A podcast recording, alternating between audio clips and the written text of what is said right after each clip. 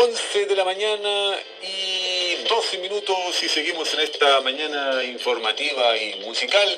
Y en este, en este instante tenemos un contacto con Lisette Campos. Ella es emprendedora de allá de la comuna de Salamanca. ¿Cómo está Lisette? Buenos días a este espacio de conversación en Radio América. Hola, buenos días. Gracias por comunicarse con nosotros. Estamos muy contentos de, poder llegar a la, gente de, todo el sector. Cuéntame, ¿cuál es la, la, historia de tu emprendimiento que nació allá en la hermosa comuna de Salamanca, provincia del Chuapa? En este momento nosotros estamos en todo lo que es la línea de productos culturales que son productos de uso cotidiano, es decir, por ejemplo, ya sea tazas, bolsos, estuches, eh, muñecos de apego, eh, libros sensoriales, que son como, vamos desde la primera infancia hacia personas de todas las edades en este caso. Ahora, eh, este emprendimiento, ¿con qué persona tú lo empezaste? ¿Cómo lo realizaste? ¿Cuándo nace? Este emprendimiento nace el año 2018.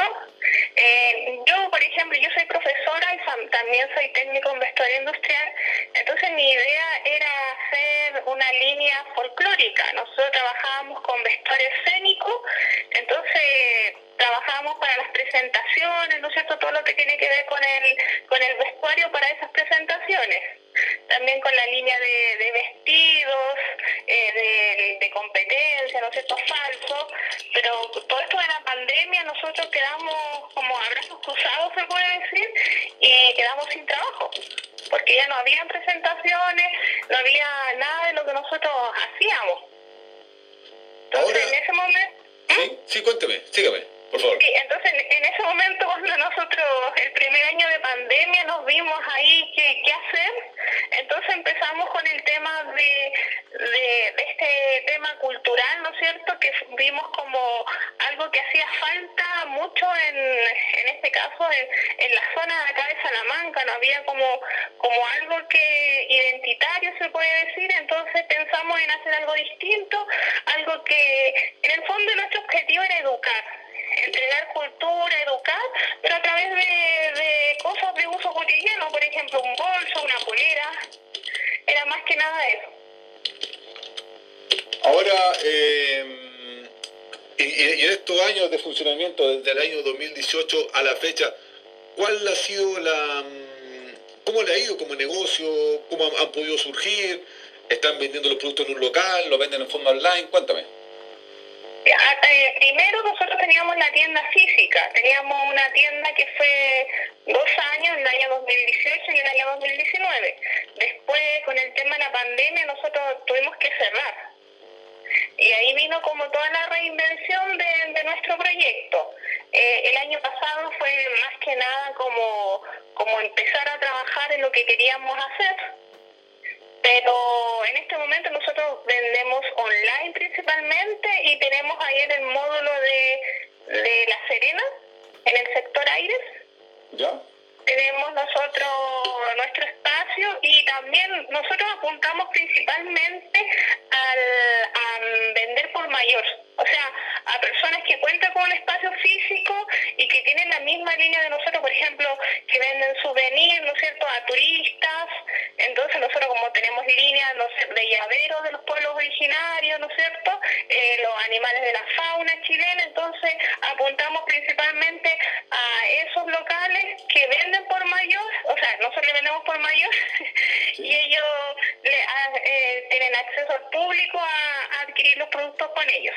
Y ahora y los, productos los están vendiendo, me imagino, bajo esta modalidad en distintos puntos de la región. ¿Dónde está el, mercado que ustedes apuntan? Sí, eh, en este momento acá en Salamanca tenemos puntos de venta, ¿no es cierto? Eh, estamos conversaciones con en Pichirán y en Iapel, ¿no es cierto?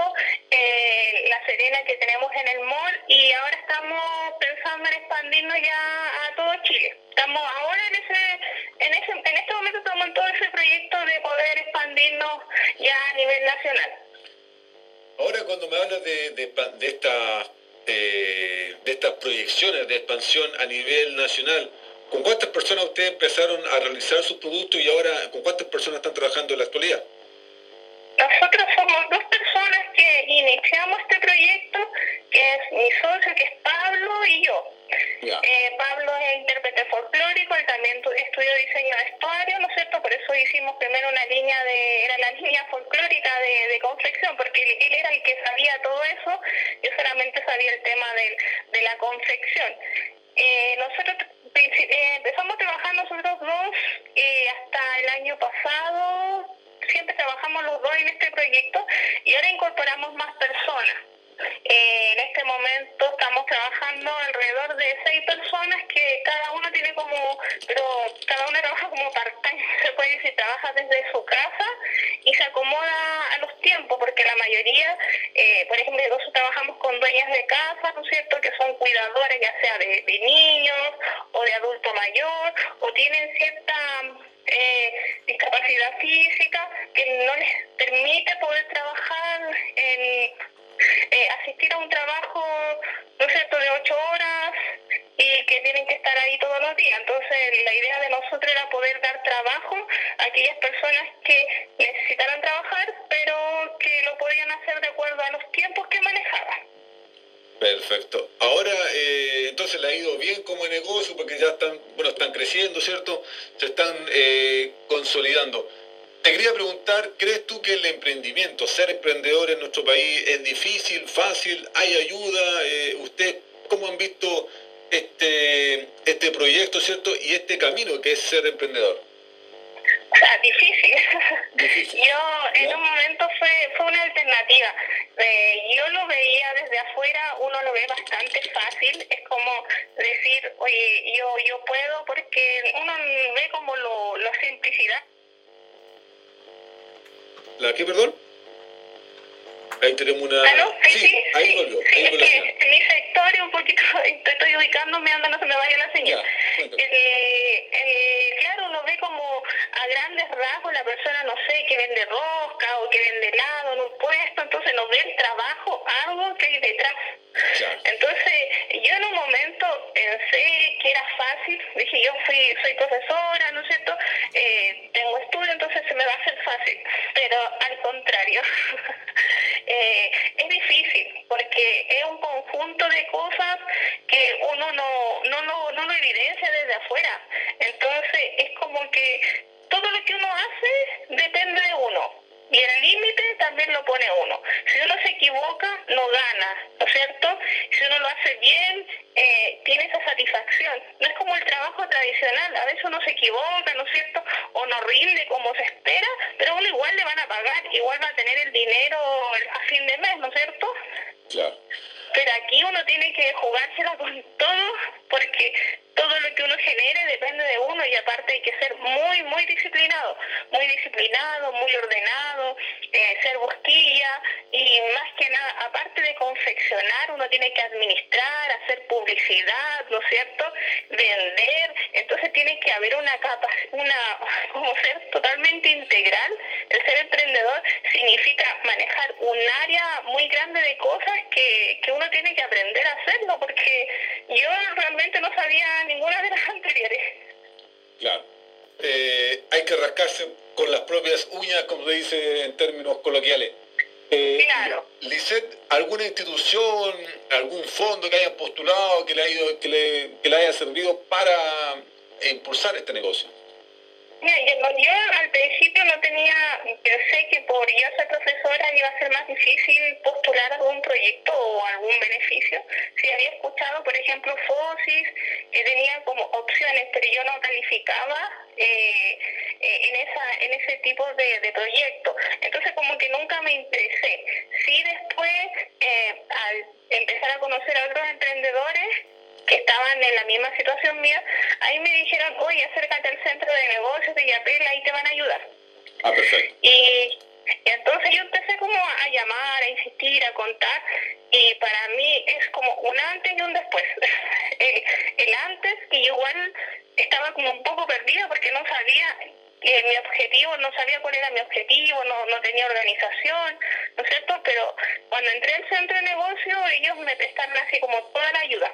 toda la ayuda en todo sentido, desde, desde ordenarme en sacar mis costos, ¿no es cierto? Publicidad, espacio para donde exponer, eh, generar como grupos de apoyo, ver logística con, con, otros emprendedores que estaban en la misma área que yo.